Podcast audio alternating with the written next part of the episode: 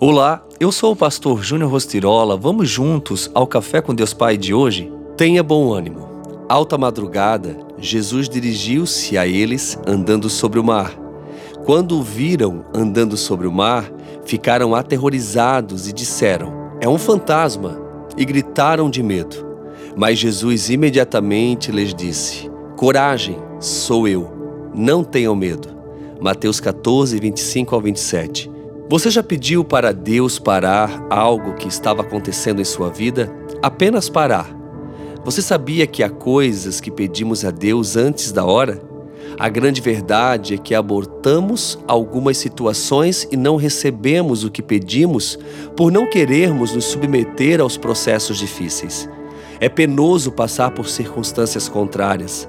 Quando Jesus ordenou aos discípulos que entrassem no barco, ele subiu a montanha para orar. Geograficamente, no local onde Jesus orava, era possível ver o mar e o barco onde os discípulos estavam, apesar de eles não conseguirem vê-lo. Não é porque você não está vendo que Jesus não está lá.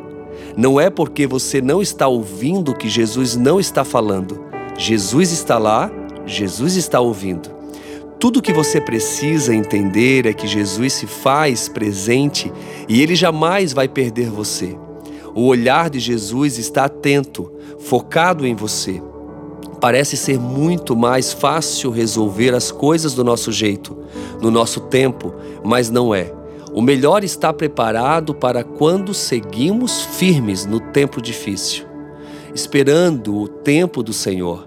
Contudo, preste atenção, Ele está com os olhos fixos em você, conduzindo-o, ensinando-o, assim como ele tinha algo a ensinar aos discípulos com essa passagem, pois jamais iria despachá-los para morrer em meio a uma tempestade.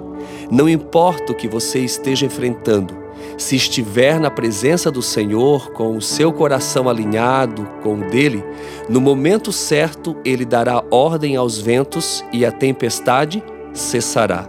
Assim como aconteceu com os discípulos, cabe a nós ouvir atentamente os direcionamentos e as orientações dele para prosseguirmos e cumprirmos nosso propósito. E a frase de hoje diz: Viver pela graça e caminhar no Espírito Santo traz a presença de Deus à sua realidade.